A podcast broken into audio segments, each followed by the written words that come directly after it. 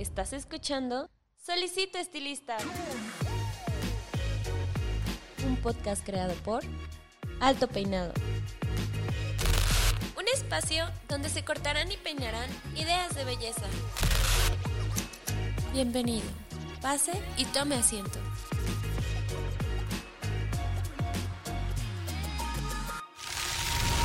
Este episodio es patrocinado por Cold Brush, la nueva herramienta de Babyliss Pro para obtener un cabello saludable. Cold Brush hidrata, suaviza y mejora la condición del cabello. Hola, ¿qué tal? ¿Cómo están? Les habla su host, Paco Martínez, y bienvenidos a una semana más, un episodio más, una temporada más, porque seguimos todavía estrenándola de su podcast Solicito Estilista. En esta ocasión ya saben que estamos ahorita presentando nuestro segmento Y Ahora qué, que es una continuación de un segmento que tuvimos justamente hace un año con el cual abrimos la tercera temporada del podcast Solicito Estilista y que se llamó el ABC de la peluquería, en la cual vimos a través de tres episodios, justamente los tips 101 o lo, o lo básico, como lo quieran ver, de eh, lo que cuesta y lo que se tiene que entender previo a o al iniciar un negocio de la belleza. Ahora estamos viendo lo que se debe hacer o estamos retomando nuevamente esa plática, pero justamente un año después. ¿Por qué un año después? Ya seguramente hablé de esto en el primer episodio que tuvimos, pero para la gente que me está escuchando, porque el primer año de vida de, un negocio, sea cual sea el giro, o sea a lo que sea que se dediquen,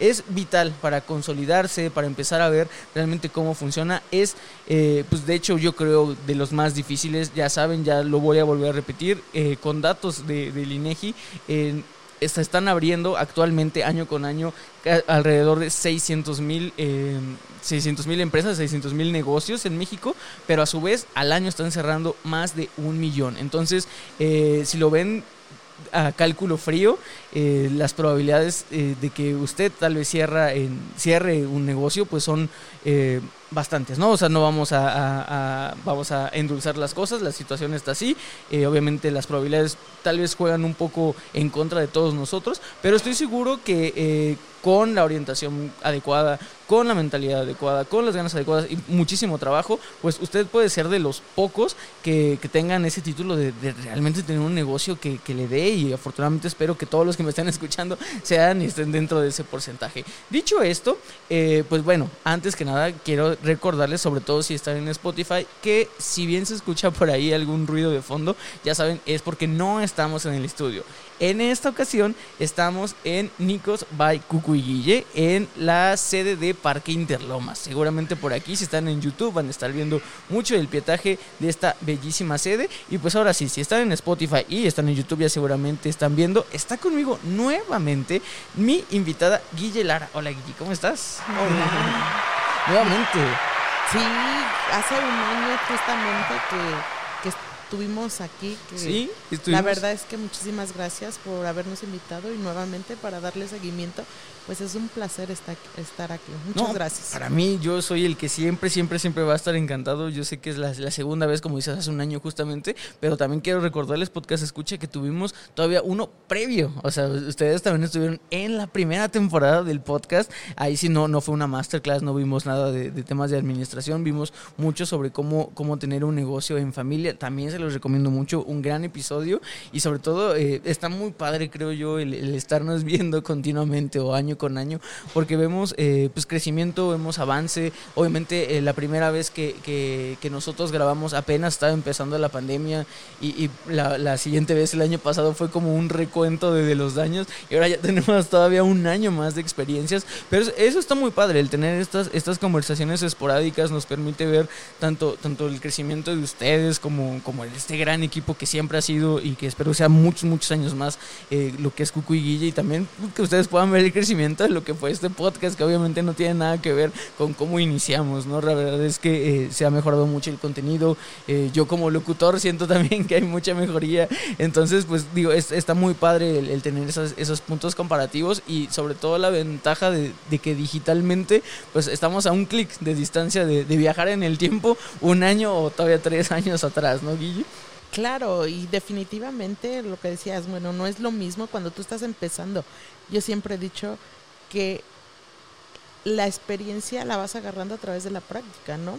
Y la práctica hacia el maestro, definitivamente. Entonces, por supuesto que cada vez que lo haces y lo haces, pues vas a mejorar, 100%. Yo creo que cuando te pones en ese plan, siempre es mejoría. Exactamente, y, creo que también es algo que se da mucho con, con la educación y la enseñanza. Y creo que para eso es este episodio en concreto. Eh, vamos a hablar, eh, hace un año tuvimos un tema muy interesante que era la creación de equipos y pudimos ver, por ejemplo, les, voy a decir rápidamente si, si, no lo vieron, pero de verdad póngale pausa si no lo han visto, vean el primero y luego se regresan porque vamos a retomar muchas cosas. Vimos cuándo es necesario crear un, un equipo de trabajo, cómo es necesario empezar, vimos también con cuántas personas es necesario empezar a, ver, sobre todo porque en ese entonces se vio desde el punto de vista de alguien que iba a empezar realmente, ¿no? Entonces, obviamente, a considerar el, tamaño, del volumen de, colaboradores, pues es algo importante. Ahora ya lo vamos a ver eh, o vamos a hablarle mucho a los estilistas que ya están bien consolidados, que ya tienen una empresa, que ya, ya está funcionando, ya tienen ya todos esos miedos del inicio ya pasaron eh, y ahora ya se dedican pues de lleno y ya, ya tienen a, su, a su comanda pues muchísimos colaboradores, que eso es importante, no es, no es lo mismo al principio la, la creación del equipo porque tenías muchas interrogantes, mucho prueba y error de qué es lo que iba a funcionar, qué es lo que no, pero ahora eh, quisiera hablar contigo, Guillo, que más bien le, dijeras tú a todos mis podcasts escuchas lo necesario que es eh, pues mantener una buena armonía en un, en un equipo, ¿no? Porque es difícil, es difícil a veces hasta con, con personas cercanas a nosotros, eh, familia, hermanos, primos, lo que sea. Imagínense con alguien que, que pues es, un colaborador, ¿no? Que tal vez no te, no te una algo como la sangre, pero pues obviamente un, un fin en común, la empresa, el tiempo, el espacio, lo que sea. ¿Cómo, cómo lo manejas, Guille? Pues fíjate que para empezar somos seres humanos, todos los seres humanos, acuérdate que es, nuestro defecto es ser seres humanos, ¿no? Que nos pongan todos juntos, a final de cuentas, es muy complicado. La verdad es que muchas veces cuando tú no te pones a observar tu equipo, porque ya hiciste un equipo como lo que mencionábamos, ¿no? Ya creamos un equipo, ya lo tienes, y muchas veces este, con eso dices, ya bastó. Es mentira, o sea, esa es la mentira más grande, porque de repente tú no te puedes dar cuenta y puede haber una persona que te está contaminando el equipo.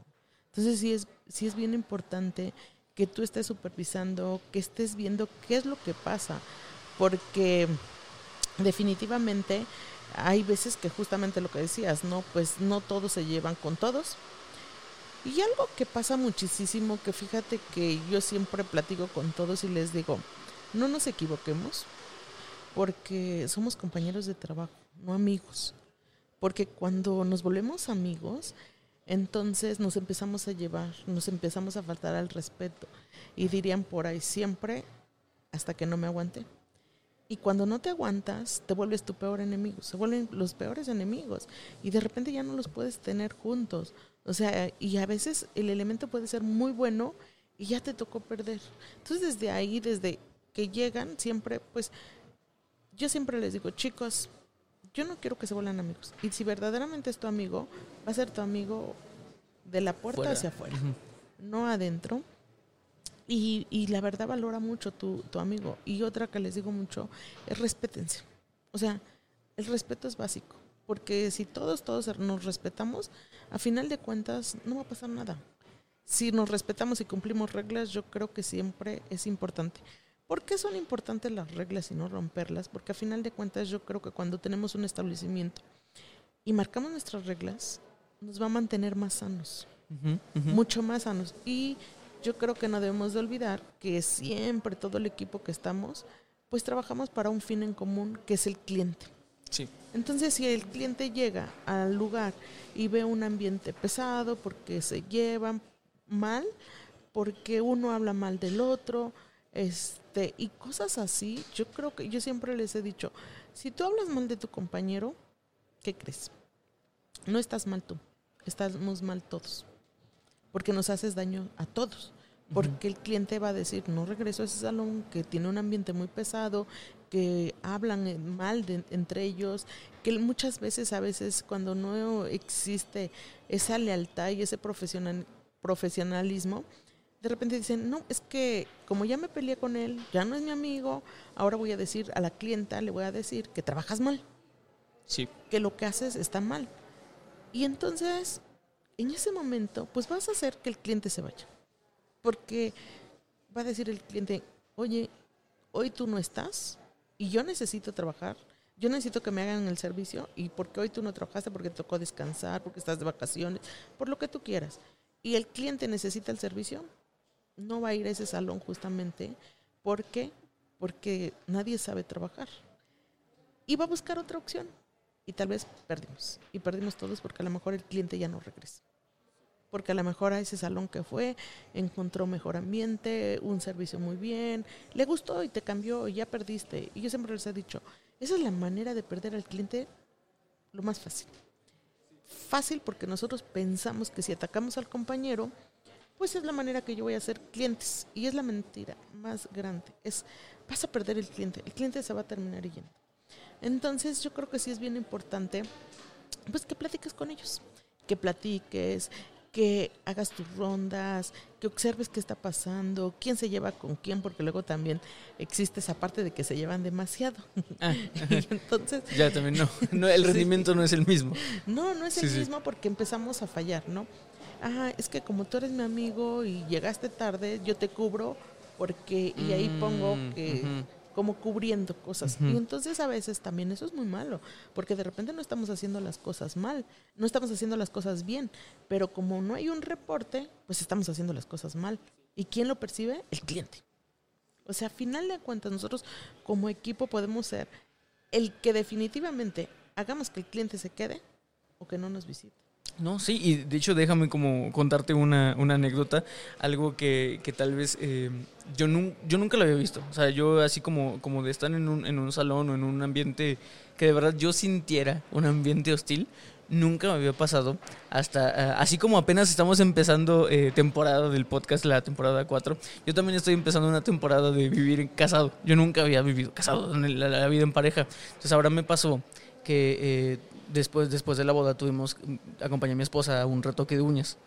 Yo nunca había ido a un, a una, a un salón de uñas, ¿no? Entonces después fui y, y ya esperamos y, de verdad el ambiente estaba feo. O sea, no voy a decir obviamente sucursales ni nada, ni, ni nada, no quiero meterme en ningún problema, ni, ni, ni quiero hablar mal de nadie, pero sí el ambiente eh, de, de, las chavitas ahí era, era pesado a tal punto de que cuando cuando obviamente ella, pues porque estaba ahí trabajando con ellas, bueno, le estaban trabajando las uñas, lo sintió más, pero yo cuando lo sentí, cuando hasta dije, oye, esto sí está pesado, fue cuando al final pago, voy a dar la propina y tenían un, botecito.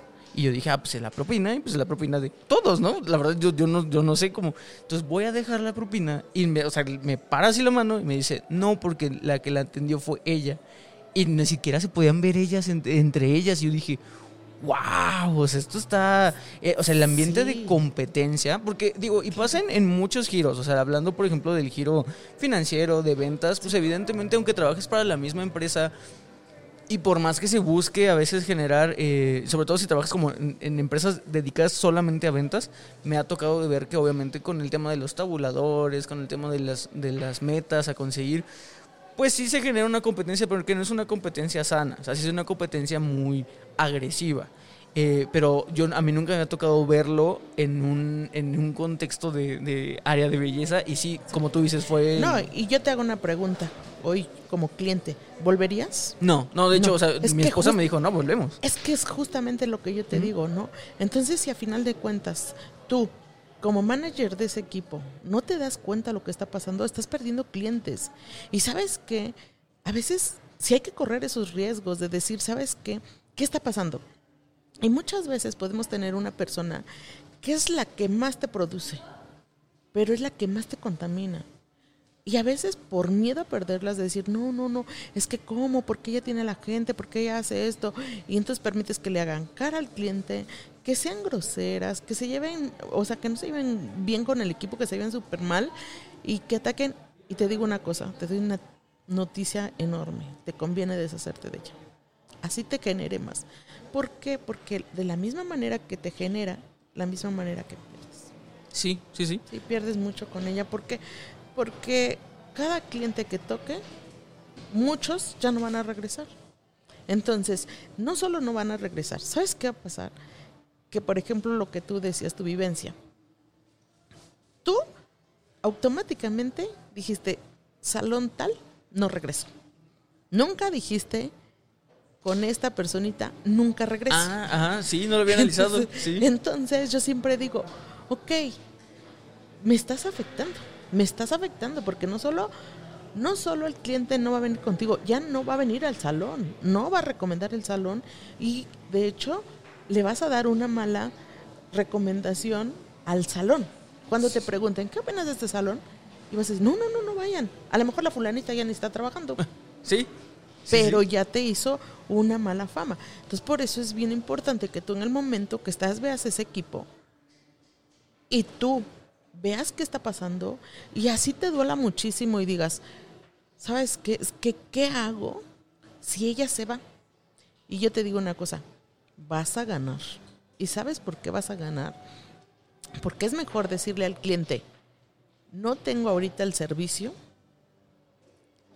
y después el cliente va a regresar cuando diga, ah, ya tengo el servicio, a que viva la mala experiencia. Porque si vive la, vive la mala experiencia, ya no te va a dar la oportunidad, ya no va a regresar, nunca va a regresar. Pero si tú le dices ahorita, no tengo la persona, no, no hay quien le dé servicio, va a decir, oye, les voy a dar otra oportunidad, quizás ahora ya tengan alguien, o quizás tú en tu publicación o en tu promoción, en la publicidad que le hagas, va a aparecer ahí ese servicio que ya lo estás dando. Y entonces, pues la cliente dice, ay, qué padre, ese lugar que me gusta es por la ubicación donde está, es, o sea, que le dé esa sensación al salón y la oportunidad al salón. Porque muchas veces, pues tristemente, el cliente mata al salón.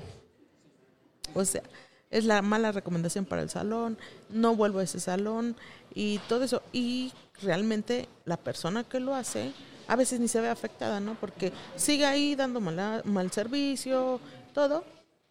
Porque a veces yo les digo, hay veces atletas que yo les digo, ¿sabes que ustedes mismas tienen la culpa de que esa personita sea así? ¿Por qué? Porque no solo regresas con ella, la sigues recomendando. Ah, claro. Y ya sabes, o sea, yo me acuerdo que había una clienta que me decía, ¿sabes qué? Me encanta fulanita de tal, pero odio su jeta. De verdad, así me decía. Y entonces este, yo le decía, a ver, ¿qué necesidad tienes de que te pasen, de que te pongan jeta? Si hay más. Dale la oportunidad a alguien más. Es que ella me encanta como me hace. ¿Y por qué no pruebas con los demás? Porque a lo mejor te vas a, a tratar, primero en actitud, que yo siempre he dicho que actitud y calidad, pues siempre la actitud va a ganar 100%, ¿no? Entonces, imagínate que la otra persona te da también la calidad y te da la atención. Entonces sales ganando y le das la oportunidad a alguien más. Y justamente por qué lo hago para que no se, para que el cliente no lo pierda. Sí. Por- A- Además, corrígeme en algo, Guille, si, si estoy yo equivocado, pero hasta donde tengo entendido, ustedes son los encargados de darle capacitación a su propio equipo. Sí. Entonces, creo que con más razón, ¿no? Vienen de la misma escuela. Todos vienen, no, eso es justamente lo que nosotros hacemos, unificar calidad. Para que tratar de que todo el equipo sepa lo mismo y que a final de cuentas el cliente no se vea afectado. Le dé lo mismo pasar con cualquiera que tenga varias opciones, no nada más una, porque fíjate que justamente yo cuando empezaba, algo que no me gustaba ver de los estilistas, que primero pues era un solo estilista, era el artista. Así hubiéramos 10 más, pero había uno que era el artista, ¿no? Y se sentía wow. Y no era un buen prestador de servicios. La verdad es que muchas veces nos equivocamos y decimos, a ver, yo solo soy un prestador de servicio y debo de ponerme en papel de prestador de servicios, porque luego creen que las clientas son sus amigas y entonces como es mi amiga la clienta, hoy le voy a faltar al respeto como decirle que fodonga te ves. Entonces está súper mal, no, no rebases esa línea, porque tu cliente es tu cliente. Entonces, definitivamente, creo que algo que tenemos que ser bien conscientes es, presto el servicio de la mejor manera, porque eso, esa, esas, esas personas que se sienten dioses y que están arriba y que creen que le pueden eh, decirle a la clienta si llegaste tarde yo ya no te recibo, este, hoy no tengo ganas porque me voy a comer. Hay muchísimos peros que ponen. La verdad es que es muy triste ver cómo definitivamente no estás enamorado de tu profesión, porque yo les digo, cuando ya estás aquí, trabaja. Trabaja, ya. Imagínate qué padre que un cliente te escoja para venir y dejar tu dinero, su dinero. No solo va a dejar su dinero, o sea, tú vas a ganar. Y por cada cliente que tú haces, ganas. Entonces, ¿por qué no hacerlo? ¿Por qué pensar que le estás haciendo un favor al cliente? No, no le estás haciendo un favor al cliente. El cliente viene y te compra un servicio. Y tú, si eres buen prestador, deberías de dar el mejor servicio para la satisfacción del cliente. Y eso te va a dar ganar. 100%. Y, creo que eso viene mucho, mucho de la educación, digo, evidentemente eh, conociéndote a ti, Guille, sabiendo que, que dentro de, la Academia de Cucu Guille sí se, se, transmite esa filosofía, pero creo que hablando en general de, la estética mexicana, y eso siempre lo hemos dicho eh, siempre, y creo que es un tema a tratar en muchas expos, en muchos congresos, el tema de la educación de, de la persona que, que se dedica al estilismo, a la belleza en general, sí carece de cierta estructura que, por ejemplo, muchas otras áreas de servicios tienen. Eh, yo, por ejemplo, dentro de, mi misma universidad también conviví con mucha gente que estudió turismo. Y en turismo te enseñan, o sea, lo primero que te enseñan es tener valor de servicio, que es igual otra mentalidad completa y que tiene mucho que ver, como tú me decías, Guille, de, decir, bueno, eh, yo no, yo soy realmente la persona que, que, se va a encargar de cumplirte a ti con lo que estás exigiendo por lo que estás pagando, no al revés. O sea, realmente, y que, que, es, es, es, es, diferente a, por ejemplo, venderte un producto, ¿no? O sea, son cosas que, que, que, se, que no se esperan en diferentes giros, pero en el giro del servicio sí. Lo mismo personas que, que tengo que son conocidos que estudian eh, chef o que estudian este cosas, cosas de gastronomía, lo mismo, o sea, lo, importante es el comensal. Claro, pero yo te voy a decir que, cuál es la diferencia entre todos estos que tú me mencionaste y nosotros, ¿no?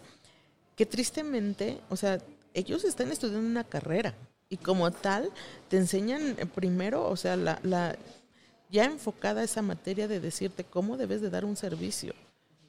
Y nosotros no. Y es justamente lo que yo, yo opino, que sí es bien importante que desde que lo contratas le empieces a enseñar esa parte. Es mucho más complicado. O sea, y siempre he dicho yo, bueno, a final de cuentas, tú para que entiendas todo eso, pues te levantaste una carrera, una carrera de cuánto, de cinco años, o sea, o cuatro años, no es, o sea, cuando me dicen, es que lo voy a hacer en tres meses o en un año, ya lo tengo. Es mentira, tú tienes que seguir siempre diciéndole y siempre irlo educando, educando, educando desde cómo hable, cómo se refiere a una clienta, el respeto que hoy se ha perdido muchísimo. O sea, impresionante, ya los chavitos quieren hablar a las clientas de tú. Y, y, y justamente hay una parte que yo les digo, a ver, no nos equivoquemos. Piensa que primero, ¿qué tipo de clientela tienes? ¿Qué espera tu clienta de ti? Tu clienta es joven, así chavita como tú, para que se lleven y todo eso, pues no hay problema, porque te va a tocar, te va a tocar que la clienta ni siquiera se moleste. Pero si tenemos un tipo de clientela, que yo siempre digo que ya 30, 40 y 50 o más allá, pues es una clienta conservadora, que tenía los respetos, los valores bien fundamentados, ¿no? Y que somos la gente que nos gusta hablar de usted, que nos gusta pedir por favor, o sea, y, la verdad es que hoy en día tú escuchas a un chavito hablándole a una señora de, 50, de 60 años, ponle 60, 65, de repente le dice, este, pásate. Y la clienta voltea a verlos así como, o sea, ¿quién eres tú para faltarme? Un día me dijo una, ¿quién le dio permiso de faltarme al respeto por hablarme de tú? ¿Quién le permitió a él que podía hablarme de tú? Y entonces yo, yo siempre platico con ellos y les digo, a ver, primero no perdamos esos valores, veamos al cliente, hablemos como el cliente espera ser recibido, porque el cliente de verdad está esperando algo de nosotros. Y justamente lo que te decía de la educación, tú tienes que recordárselo todos los días, acuérdate el respeto al cliente. Y, y es lo que yo te decía, es una carrera de todos los años y tú no darte por vencido. ¿Qué quieres? Porque justamente lo que decía la vez pasada, no, pues a ver, vamos a formar un equipo. Ya formamos el equipo ahora dedícate y no te desesperes porque lo, lo más fácil es que nosotros cuando somos ya los dueños o los managers, ¿qué pasa? Que nos desesperan porque decimos, oye, ya le dije una vez, ya le dije dos veces, ya le dije tres veces. ¿Cuándo lo va a hacer? Lo que no saben es que toda la vida le vas a estar diciendo y toda la vida le vas a estar diciendo y toda la vida le vas a estar recordando y toda la vida le tienes que decir cómo se hacen las cosas y para qué se hacen las cosas. Tardan en entenderlo, mucho, pero a la larga lo consigues. Mientras no te desesperes lo vas a conseguir, porque no debemos olvidar esa parte bien importante. ¿Quién quieres ser tú como salón? ¿A dónde quieres llegar tú como salón? Si tú quieres llegar lejos como salón, acuérdate que tu equipo es la base más importante. La más importante.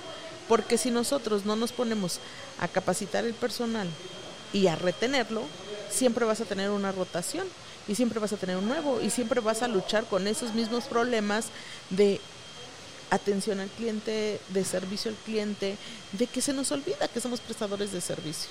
Entonces tenemos que aprender a ser buenos prestadores porque eso es lo que vendemos, el servicio.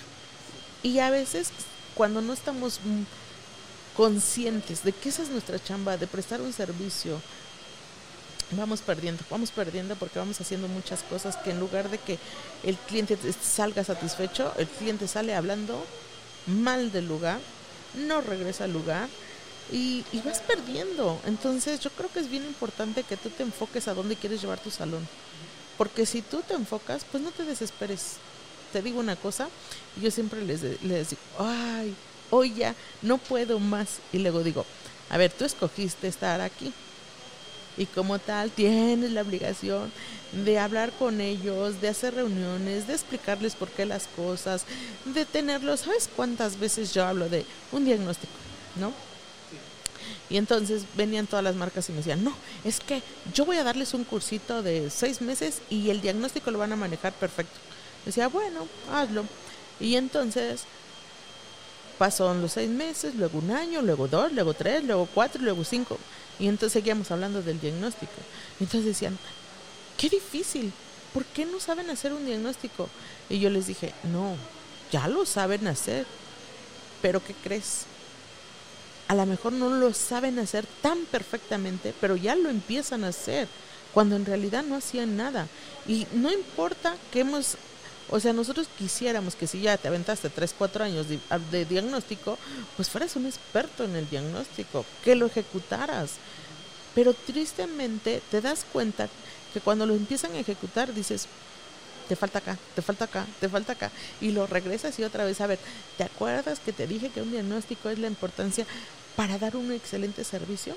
Entonces siéntate, analiza el cabello, observa qué tiene para que tú aprendas a diagnosticar perfecto y a dar un servicio. Porque muchas veces una, una cosa tan sencilla como no entendí, no, no alcancé a identificar si era un tono 4 o un 3 y lo tomé como 3 y entonces cambió todo. Porque cuando tú lo tomas como 3 y vas a hacer una aclaración o una decoloración o un color, de repente dices, ah, a ver qué volumen puse entonces, si tres y voy a poner tres y voy a llegar al siete, y no llega. Sí, sí, sí.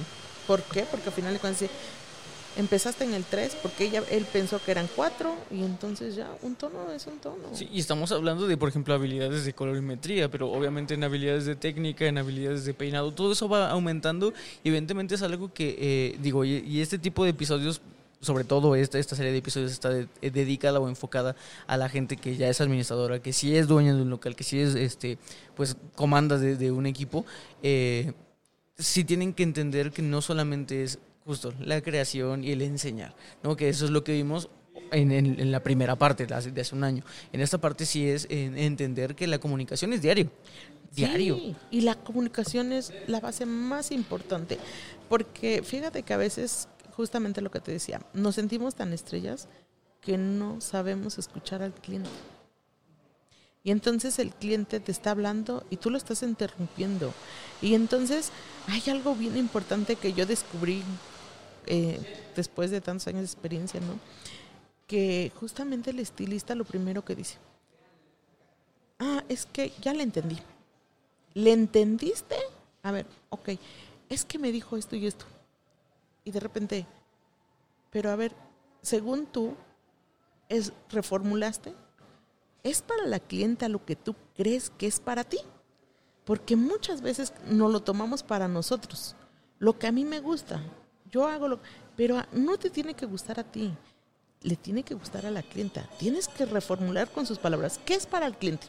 Porque lo que es para mí, eh, a mí me pasó una vez eh, un trabajo, hice un trabajo, ¿no?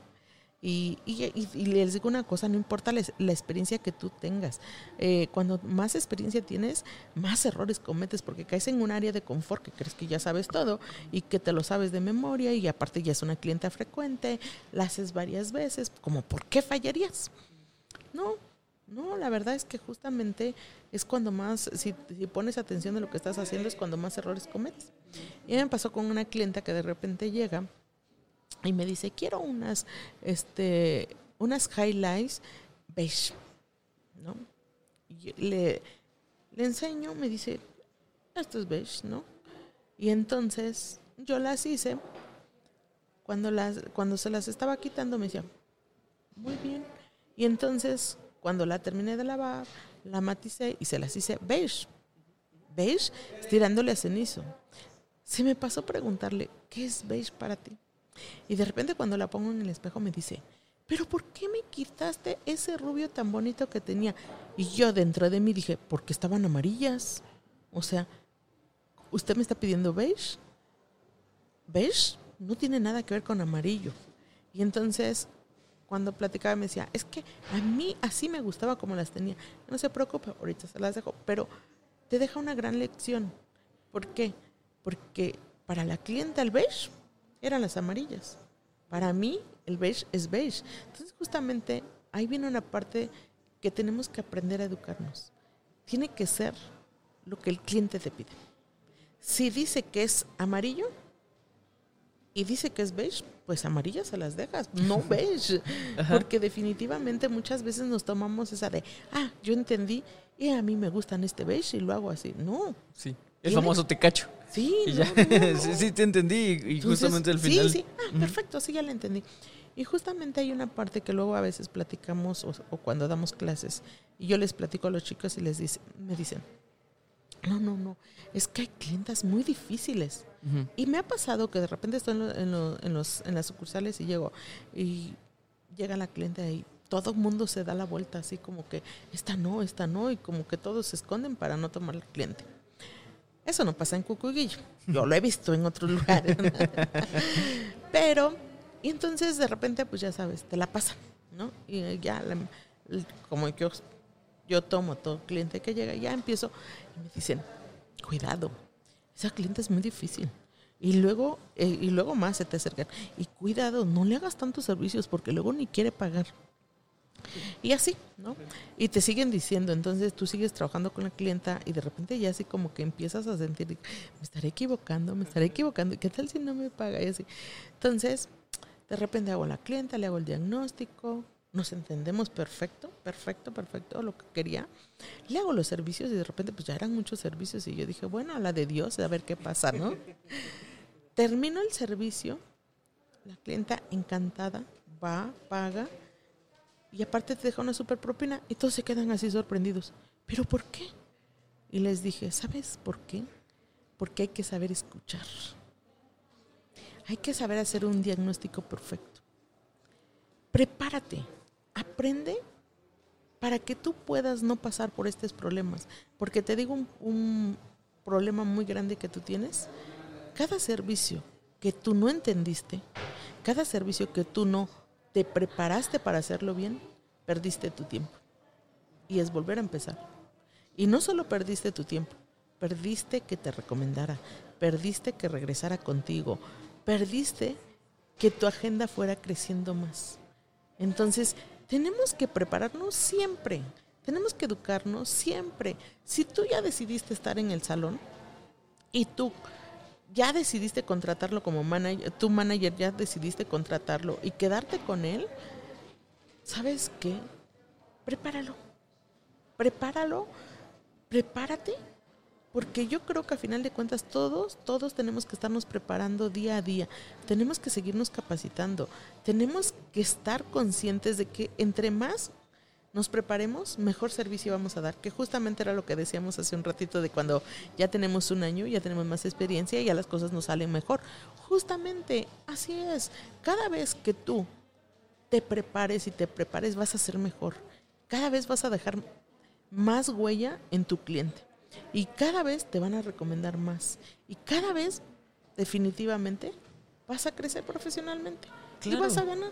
Y, y, sabes algo, Guille, me gusta mucho este pensamiento que lo has dicho ahorita a lo largo del episodio de si ya estás aquí, ya trabaja, ¿no? O sea, si ya estás aquí, ya que te quejas, porque creo que es, algo muy estoico, ¿no? En el, en el sentido de, si tú decidiste estudiar eh, estilismo, belleza, si decidiste trabajar en cierta área, si decidiste trabajar en, por ejemplo, en este salón, y en este salón, como tú dices, Guille, se enseña, ah, o el protocolo de, de, de saludo, pues es de, de, respeto, de hablarle a las señoras, a los señores de, usted, ¿no? y a ti no te gusta, pues tú elegiste esto, ¿no? Y, y, qué bueno que me dices porque, por ejemplo, hablando en este tema de, los saludos, porque yo entiendo que mucha gente ahorita, como hablábamos de, negocios jóvenes, mucha gente de negocios jóvenes generalmente, no estoy generalizando porque escuche, pero son jóvenes, igual, tienen 25, 27, 30 lo mucho y están empezando su, su, su primer negocio. Y, y, muchas veces justo lo que dicen, ah, es que yo no quiero como tratarlos así, les quiero tratar más a mi nivel. Pero aún hablando casual, creo que, digo, ambos hablamos español y el español es de los lenguajes más bonitos porque tienes N cantidad de palabras y, un acervo de vocabulario impresionante. Y no es necesario que le tengas que hablar a una persona de usted, ni decir pase, ni nada, para que a un casual le faltes al respeto. Entonces, desde ahí creo que no tiene ninguna, eh, ninguna excusa para no hablarle al cliente con respeto, porque incluso hablándole casual, súper casual, como por ejemplo me ha tocado ir a, barberías de, que son, tienen un, un, un ambiente muy urbano y eh, nunca tampoco te tratan mal, o sea, hablándote como casual te dicen gallo, te dicen galán, o sea, y aún así te sientes bien. Hay palabras que tú puedes utilizar, justamente es de la parte que yo ves que te decía, respeto es básico, básico. o sea, y yo entiendo, no le tienes que hablar a la clienta de eh, buenas tardes señora y besarle la mano y pasarla, ¿no? o sea, no es de eso, es justamente que nosotros no tenemos que rebasar la barrera de nosotros somos prestadores de servicio y ellos son nuestros clientes. Porque muchas veces justamente lo que yo te decía, ah, no, es que ella es mi amiga, no es tu amiga, no te equivoques no te equivoques, es tu amiga, presta el servicio que es. Y la verdad es que a veces nos confundimos y creemos que es nuestra amiga y justamente ahí es cuando viene la parte de que le fallamos, le, le faltamos al respeto porque luego a veces a mí yo he escuchado tanta gente que dice, es que me invitó a comer en su casa y fue a comer en su casa. No, no, no, porque ¿qué crees? Yo siempre creo que la vida se trata de dar y recibir. Y entonces la siguiente, tú ya te comprometiste a ir a comer a su casa. La siguiente cuando venga la clienta va a decir, si ya somos amigas, tú me recibes a la hora que yo llegue. Y entonces, ¿qué pasa si tú estás ocupada? ¿Qué pasa si te está esperando otra persona? Pues la clienta se va a enojar muchísimo contigo porque va a decir que no la consideraste y ella que ya se siente súper tu amigo. Entonces, quedas mal con ella, quedas mal con la clienta que está ahí, que tienes, porque ya se siente que la estás atendiendo con prisas porque te urge recibir a la clienta. Entonces a veces nos comprometemos y no nos deberíamos de comprometer. Deberíamos de ser, por eso lo que no rompas tu profesionalismo. o sea, sé lo más profesional que se pueda. No, no te confundas porque de verdad a veces nos tendemos a equivocar muy rápido. Nos comprometemos nosotros solitos, nos ponemos el pie nosotros solitos y entonces ya no damos el mejor servicio. Sí, y por ejemplo, Guille, ahí es donde entra también un poco el tema, lo mencionaste al mero, mero principio del episodio, eh, el tema de que creo que lo más difícil de hablar de, equipos es que estás tratando con, con, humanos, ¿no? O sea, creo que eso, eso es lo difícil porque evidentemente, y, creo que pasa, y me, me, gusta hacer mucho la analogía, el, hablar de educar a alguien, eh, pues también creo que nos remonta, yo creo que a la primera eh, educación que uno tiene, que es la educación de casa, educación de mamá, papá, tutor, lo que sea, pero es ese tipo de educación. Y, yo siento que actualmente eh, el panorama en general de cualquier cosa que hables de educación es muy variado. O sea, hablando de, por ejemplo, escuelas, tenemos N cantidad de sistemas. Sistema Montessori, que sistema, la misma SEP, no lo que sea. Y evidentemente todo el mundo tiene sus reglas y su manera de enseñar. ¿Cuál es la correcta, cuál no? Depende de cada quien, ¿no? O sea, eso ya es... Eh, pero, pero hay muchas maneras de enseñar. Al momento de ser padre, yo creo que, digo, yo no soy padre, pero tú siendo madre, pues obviamente sabrás que tienes tu manera de enseñar y que tendrás una amiga que enseña distinto y cada quien enseña en su casa. Me imagino que es lo mismo al, al momento de ser colaboradores, pero independientemente de, no importa cuántas variantes de educación tengas, creo que hay dos grandes líneas, ¿no? Que es, eh, básicamente yo la podría dividir así, que es la línea de deja que la persona aprenda y tener como mucha área de, de oportunidad de dejarlos libres y de que ellos aprendan. Y está la otra línea, que es irse básicamente a, a- a rajatabla, ¿no? Sí. ¿Cuál es tu, tu Fíjate enfoque? que yo soy de dejarlos, escucharlos y observarlos. Porque este, justamente lo que te decía, muchas veces tú dices una palabra y ellos entendieron otra. Entonces tú tienes que verlos, qué es para ellos. O sea, por ejemplo, yo te voy a decir una cosa. De repente los, los pongo y le digo, a ver, toma el cepillo así, ¿no? Y la secadora la debes de tomar de esta manera. Y le das toda, toda la teoría. Y llegas y de repente agarró el cepillo al revés de como tú dijiste. Entonces dices, qué raro, si se lo acabo de explicar, no estoy entendiendo. Entonces llego y ya me, me, me acerco a él, lo observo y entonces digo, ¿por qué tomaste la secadora así? Bueno, es que fíjate que se me facilita y mi cuerpo, ah, perfecto. Si es algo bueno que él está implementando, lo puedo adaptar. O sea, no me pongo del plan de, ¿sabes qué? Si yo te dije que la agarraras así, así la pones. Yo creo que se puede aprender mucho de todos. Yo digo que todos aprendemos. Pero yo creo que si les das esa libertad, vas a descubrir muchas cosas que tú puedes adquirir a ti mismo, para ti, porque a final de cuentas, este, a veces yo creo que cuando nos enfrascamos y somos tan estos eh, perfeccionistas y tan cuadrados, porque esa es la palabra correcta, ser cuadrado, que no ves más, al- a más allá, este, yo creo que hasta los presionas, menos entienden, se bloquean, no desarrollan como deberían de desarrollar. Y yo creo que si tú los dejas hacer, eh, a lo mejor nomás le dices, bueno, sí está bien, pero hazle así porque vas a- te va a facilitar, porque vas a obtener mayor resultado. Pero yo creo que sí es muy bueno dejarlos que hagan las cosas, que yo les digo a mis hijos que se equivoquen. Porque muchas veces la verdad es que eso es lo que te deja aprender. Eso es el gran aprendizaje que te deja la vida. Yo les digo que la, la mejor educación es la escuela de la vida. Porque te equivocas y es tan buena esa universidad que te repite la, la lección cuantas veces quieras. Tú decides. Si es mala, a, la mala quieres aprender, a la mala aprendes, ¿no? Entonces, yo creo que cuando hoy, hoy en día nuestro método para nosotros es escucharlos, verlos, qué es lo que hacen, acercarnos cuáles son sus ideas y aprovecharlas. Y por qué no, sumarlas. Sí. ¿Y en, ¿Y en qué momento se tiene que apretar un poco las sogas? ¿En qué momento ya es cuando Sí, dices, sí, ya, cuando el, el- resultado nos está dando. Ok. Sí, definitiva, definitivamente. Yo cuando veo que ya, a ver, ya te di chance, ya lo hiciste a tu manera y rompiste las reglas, este, cambiaste totalmente y sabes qué, yo creo que es el momento de que te diga que eso no funciona.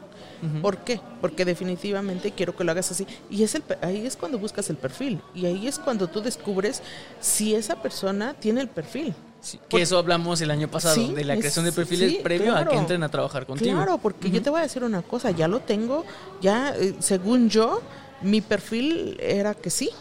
Y empiezas a educarlo y cuando descubres es que no te entiende o no te quiere escuchar o no hace nada de lo que tú dices, todo lo cambia, el resultado no se da, vienen las quejas con la clienta y entonces ya está- empiezas a perder. Y justamente ya le invertí seis meses, ni modo.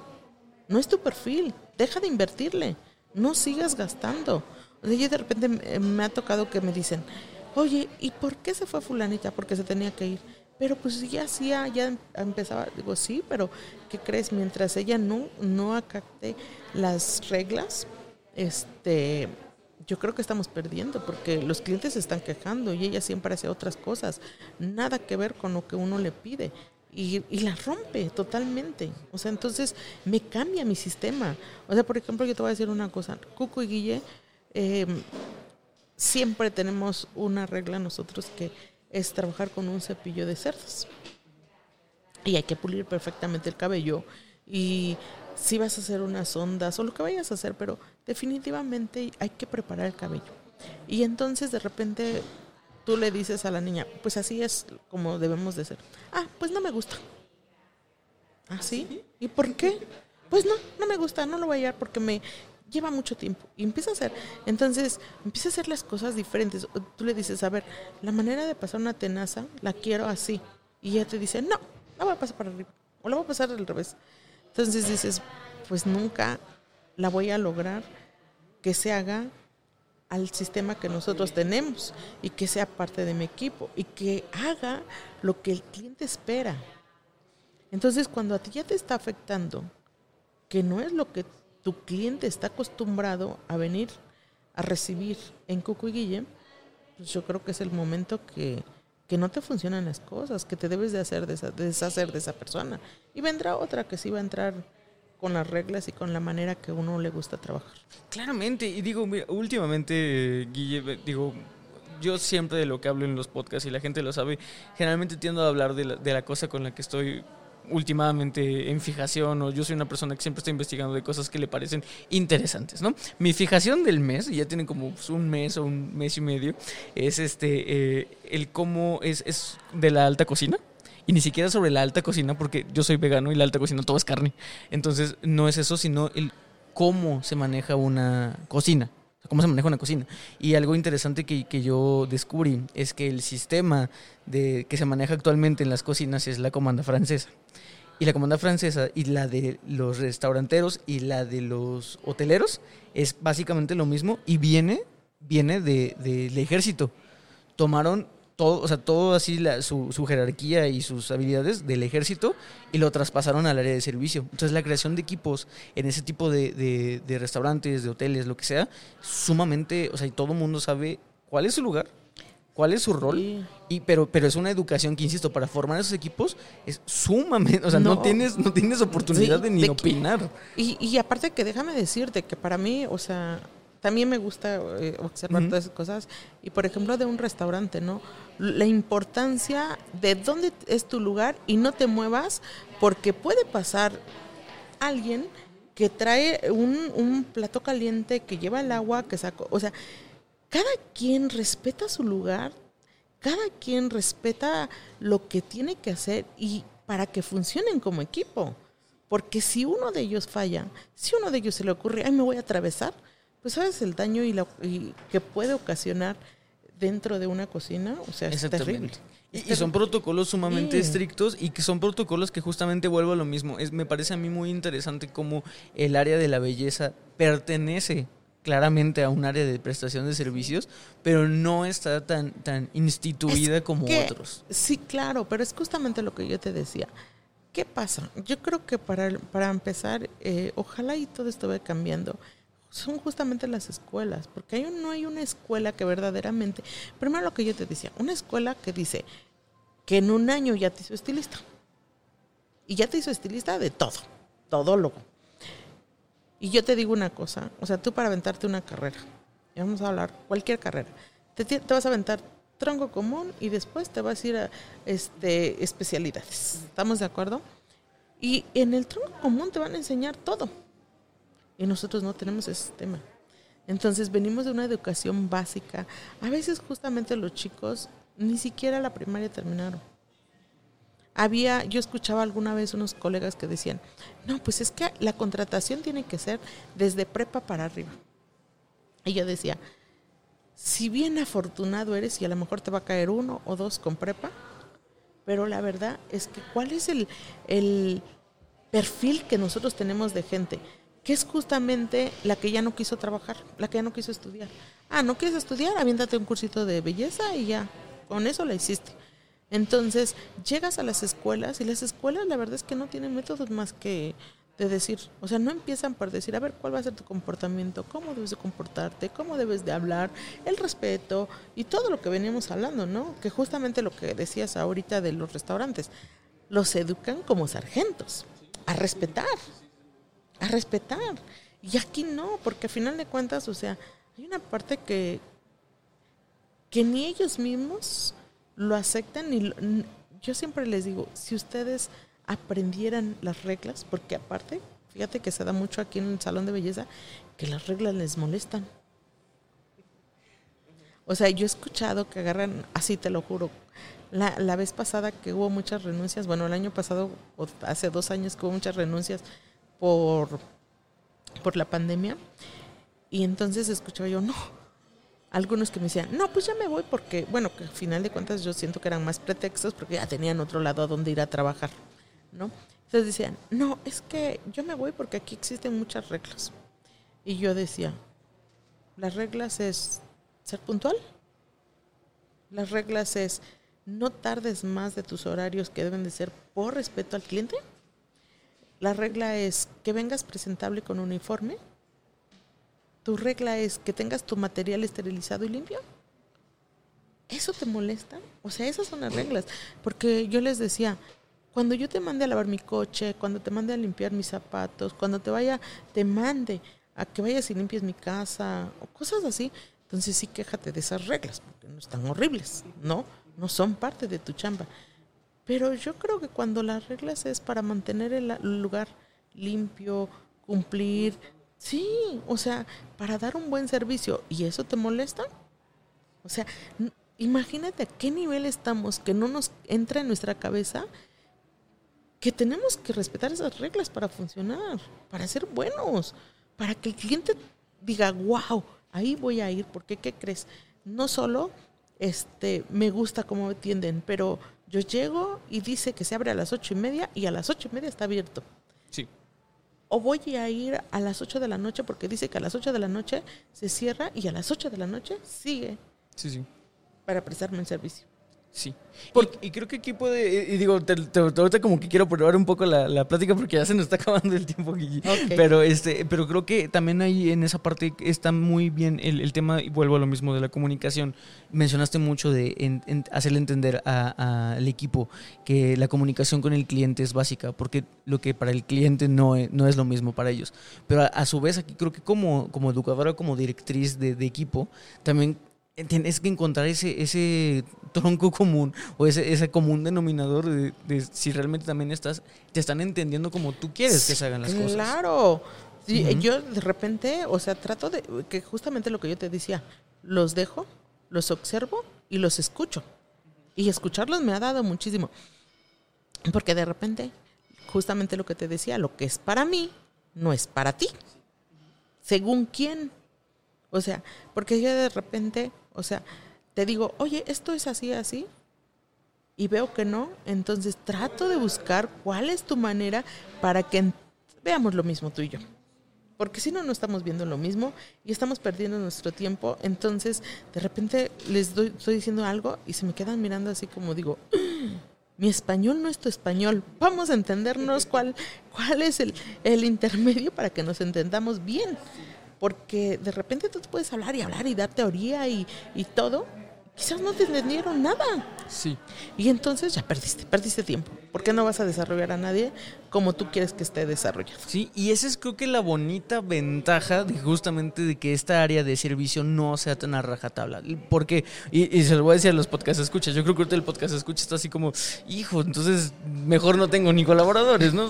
Pero no, creo que la parte bonita es justamente el hecho de que no esté tan estandarizado, que no se, se tenga que educar a un equipo de belleza para ser un para ser sargentos, creo que radica en la belleza de que hay mucha área de oportunidad de comunicación y que todo puede estar trabajando, que sea funcional y que la gente tenga también una opinión, ¿no? Porque al final de cuentas, al estar en un área creativa, eh, como tú bien decías, Guille, también aprendes de ellos, ¿no? Y, es una realidad, nosotros seguimos creciendo. Yo ya este año ya cumplo mis 30, entonces ya, ya, ya no entro dentro del 8. A mí ya me van a empezar a hablar de usted. Y, este, y, creo que es importante ver de, de, dónde vienen las ideas nuevas, porque la creatividad no está en lo ya aprendido. Como tú dices, creo que el error es quedarte en tu zona de confort, es escucharlos a ellos. Creo que esa es una gran ventaja que te da este tipo de, equipos. Claro, y aparte justamente lo que decíamos, ¿no? Eh, ¿Cómo yo manager o dueño, lo que sea, como yo escucho, pero algo bien importante que déjame decirte, a veces tú piensas que son para un área y lo estás llevando por esa área equivocadamente y quizás su perfil es para otra área.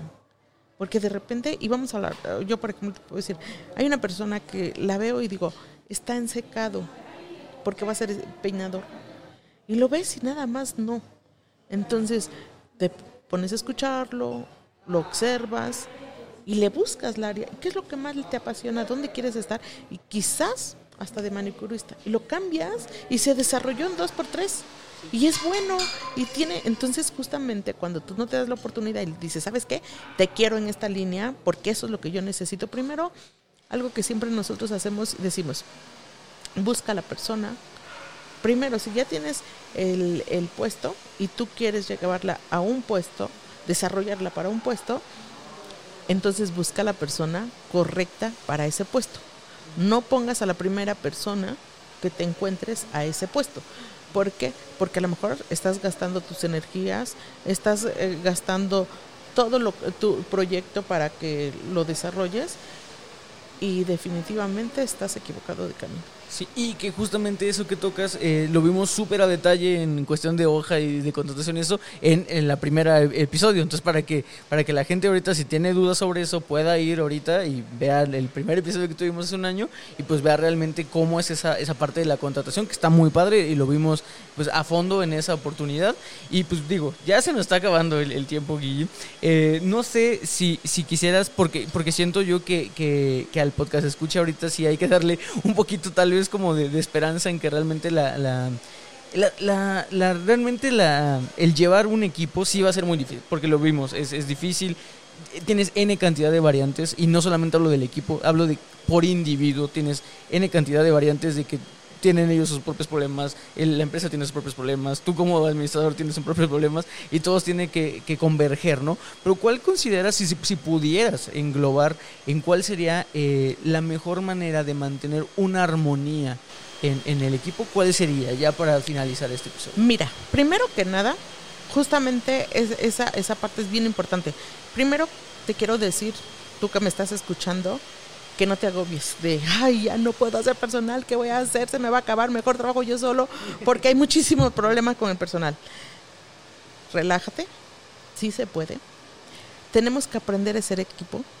Justamente yo les decía a los managers, escucha, aprende a escuchar, aprende a ser equipo. Yo siempre digo, a ver, acércate a la persona, porque al no escucharlo no sabes cuáles son sus necesidades. Y él también tiene necesidades igual que tú. Y entonces, ¿qué hago yo? Pues me acerco contigo y te veo y te digo, ¿qué, qué es lo, ¿cuál es tu proyección? ¿A dónde quieres llegar? ¿Qué esperas de mí? Y yo me doy cuenta que si eres lo que, si hacemos match tú y yo, porque eres lo que yo busco. Y entonces empezamos a trabajar de tal manera que vamos a platicar y platicar es bien importante la comunicación. Si nosotros siempre estamos en constante comunicación con esa persona, y yo algo que siempre les pido, le digo, dame la oportunidad de trabajar en equipo. Yo espero esto de ti y ya sé que tú esperas esto de mí. Y entonces, lo único que yo siempre les digo, no rompas sus reglas. El respeto es importante. ¿Por qué? Porque si tú me respetas a mis ideas y lo que yo quiero, yo también voy a respetar las tuyas. Y vamos a trabajar en equipo y vamos a ganar los dos. Tú vas a ganar lo que buscas y yo voy a ganar a un colaborador. Y si ganas tú, ¿qué crees? En automático voy a ganar yo. Y entonces lo primero que yo me pongo en la cabeza es que yo voy a ganar contigo. Y voy a ganar. Y la mejor manera para ganar es que tú estés a gusto. Porque si tú estás a gusto vas a dar el 100. Y más del 100. Pero si no estás a gusto de la manera en que yo te estoy llevando, puedes tener un talentazo, puedes ser una persona que entiende rápido, que aprende rápido y que tiene todo, pero te estoy llevando mal. No estoy siendo buen manager. Porque a veces como managers no queremos escuchar porque sentimos que es nuestro subordinado y hace lo que, nos, lo que yo digo. Para eso soy el gerente y quiero que, que tú te des cuenta que yo estoy arriba de ti, ¿no? Entonces, y quiero hacer valer mi puesto, ¿no? Es la peor manera de hacer las cosas. Yo creo que la mejor manera para que ganes, y no es complicado porque justamente, ¿qué pasa si tú te pones en esa posición? Pues vas a, a ganar, vas a ganar un enemigo 100%, Cuando tú le pidas una cosa y se la pidas que a fuerza y es obligación de hacerla, la va a hacer. No el 100% que de lo que tú esperabas, la va a hacer de mala gana y mal. O a lo mejor a medias bien, ¿no? Y cuando le pidas algo, como decir, oye, hoy necesito que cubras una hora más, y te va a decir, no, ¿por qué? Yo quiero mi hora de, quiero mi hora exacta, a la hora que yo me voy. Y quizás a veces le vas a pedir otra cosa y no te la va a dar. No te la va a dar, porque tú no le estás dando tampoco nada. Nada. Entonces, yo siempre les doy, te doy, pero quiero recibir. Te escucho y me pongo a tu nivel. ¿Qué quieres? ¿Cómo lo quieres? O sea, no es malo guiarlos y darles, no es malo, porque si él espera un desarrollo y yo no se lo voy a dar, ni le hago perder su tiempo. O sea, le digo, ¿sabes qué? No voy a invertir en ti, no eres para mí y que Dios te bendiga, porque hay más lugares, ¿no? ¿Por qué? Porque justamente te acuerdas que tocamos el episodio pasado, ¿no? Decíamos, oye, si te llega tarde, si te falta mucho y te quedas con él, mal invertido, mal inversión. Pero también si era muy puntual y cumplía y todo era un, o sea, justamente lo que te decía, el colaborador perfecto. Porque tiene habilidad, porque desarrolla, porque habla, porque se comunica muy bien con el cliente. Pero luego ya empezó a fallar todo. Ya no empezó a ser como... Y entonces digo, a ver, lo vuelvo a observar, me siento y veo y digo que si es la persona correcta, que si él está recibiendo lo que esperaba de mí. Y entonces para poder trabajar en equipo. Porque si él quiere y tú quieres, vas a ganar muy bien. Y no se va a volver una pesadilla. Mentira, cuando ellos, cuando tú aprendes a escucharlos y quieres, y si haces equipo con ellos, la verdad es que este, esta es muy fácil, muy fácil. Y, y, esa parte eh, de dar, dar, se da facilísimo. Y si él está ganando, tú también ganas. Pues, digo, ¿qué te puedo decir, Guille? La verdad es que eh, grandes, grandes palabras nuevamente. Creo que fue un, episodio que, que, justo era lo que yo quería entender, que eh, lo, es muy difícil empezar, lo vimos la, la, primera vez que hablamos, pero creo que... Si, si, era mucho trabajo empezar, va a ser más trabajo el mantenerse. El, porque el mantenerse es día, día, día. Y digo, para eso se creó esta, esta siguiente sección. Y de verdad, nuevamente, muchísimas gracias por permitirnos este, pues otra vez volver a hacer el programa esta, esta vez. Y pues obviamente permitirnos estar ahora sí grabando en, en, en su salón. No, muchísimas gracias. Para mí es un placer. La verdad es que puede compartir. La verdad me, me encanta lo, me gusta hacerlo y me gusta hacerlo bien desde corazón porque siento que no es a media. Si tú quieres, das todo y lo que es funcional para mí puede ser funcional para alguien más. Y justamente algo que mencionabas, ¿no? Lo difícil no es hacerlo, lo difícil es mantenerse. O sea, y, y, yo creo que si nosotros podemos aportar algo para que tú te mantengas, para que tú cambies las cosas, para que tú te des cuenta que lo que a lo mejor estás implementando no estás llevando, llevándote al éxito, a, como yo, yo digo que el éxito, porque la palabra éxito, digo, según quién, pero creo que tienes una meta. Si no estás llegando a esa meta, reformúlate. Ve qué, qué pasa y a lo mejor escucharnos diga, ah, esto es lo que no estoy implementando y esto me puede ayudar. Porque la verdad es que nosotros somos mucho de corazón en los estilistas. Involucramos mucho el corazón y yo digo que el corazón es el último que hay que involucrar. Yo creo que primero la cabeza y que la cabeza esté fría y que tú hagas números. Si tú haces números y ves, vas a ganarle, 100%. Entonces, Sí, y qué bueno que tocas lo de los números, porque eh, si querido podcast escuchas, recuerden que eh, si están viendo esto como se está estrenando, eh, la siguiente semana vamos a hablar de la última parte, que es la parte de administración. Hace un año vimos las, las finanzas básicas para administrar un negocio que va iniciando, y en esta ocasión vamos nuevamente a retomar esa plática con Isabel y vamos a hablar sobre ahora lo que hay que hacer para mantener y controlar todo el tema de los números. Entonces, digo, ya saben saben eh, que si esto les está gustando, si esta, esta sección nueva que hemos denominado del ¿y ahora qué? Pues eh, espero les guste, espero hayan disfrutado de esta segunda edición, ya es nuestra segunda semana. Espero estén disfrutando este inicio de la cuarta temporada de Solicito Estilista y espero hayan disfrutado en general eh, pues, todo el contenido que hemos hecho para ustedes. Muchísimas gracias, podcast escuchas, muchísimas gracias nuevamente. No, gracias a, Muchísimas Guille. a ustedes, Alto Peinado, muchísimas gracias a toda la familia. Ay, muchísimas gracias. No, en serio, de verdad, eh, encantado, encantado. Yo sé que este es tu tercer episodio conmigo, pero espero nos puedas dar N cantidad más y que nos recibas o que te recibamos en el estudio, lo que sea. Muchísimas gracias, muchísimas gracias a ustedes, podcast escuchas, y obviamente muchísimas gracias a nuestro patrocinador Babilis Pro por estar una temporada más con nosotros, un episodio más con nosotros. Yo fui Paco Martínez. Recuerden que la belleza la hacen ustedes. Hasta luego.